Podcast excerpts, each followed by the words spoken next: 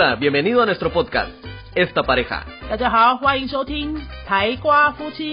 Yo soy Fernando, de Guatemala.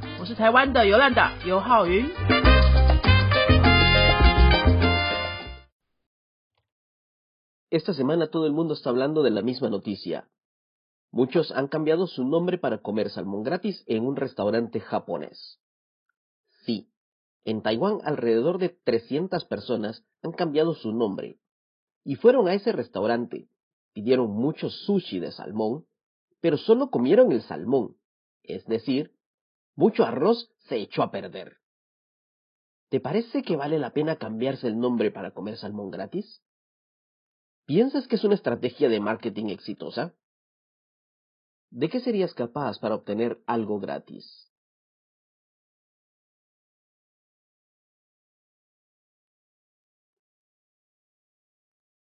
Esta semana, todo el mundo está hablando de la misma noticia.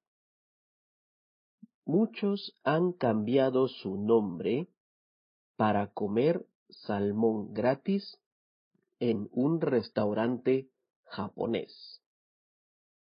Sí, en Taiwán alrededor de 300 personas han cambiado su nombre y fueron a ese restaurante.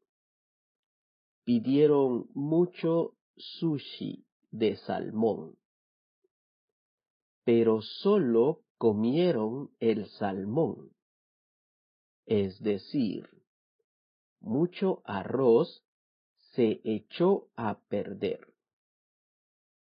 ¿Te parece que vale la pena cambiarse el nombre para comer salmón gratis? ¿Piensas que es una estrategia de marketing exitosa? ¿De qué serías capaz para obtener algo gratis? Esta semana todo el mundo está hablando de la misma noticia. Muchos han cambiado su nombre para comer salmón gratis en un restaurante japonés. Sí, en Taiwán alrededor de 300 personas han cambiado su nombre y fueron a ese restaurante. Pidieron mucho sushi de salmón, pero solo comieron el salmón, es decir, mucho arroz se echó a perder. ¿Te parece que vale la pena cambiarse el nombre para comer salmón gratis? ¿Piensas que es una estrategia de marketing exitosa?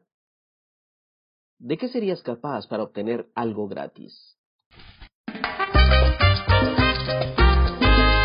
Si te ha gustado nuestro podcast, regálanos 5 estrellas y un comentario. 如果你喜欢我们的节目的话呢，请到评论地方给我们一个五颗星的评论，或是留言给我们。 Recuerda que puedes seguirnos en nuestras redes sociales, Facebook y YouTube. 也提醒大家可以到脸书搜寻我们的云飞粉丝页，或是到 YouTube 搜寻我们的云飞语言的教学频道，有很多西班牙语的教学影片哦。Nosotros somos la Escuela de Idiomas Yunfei y este canal es Esta Pareja. 我们是新竹的多国语言教室云飞台瓜夫妻，Adiós. 拜拜。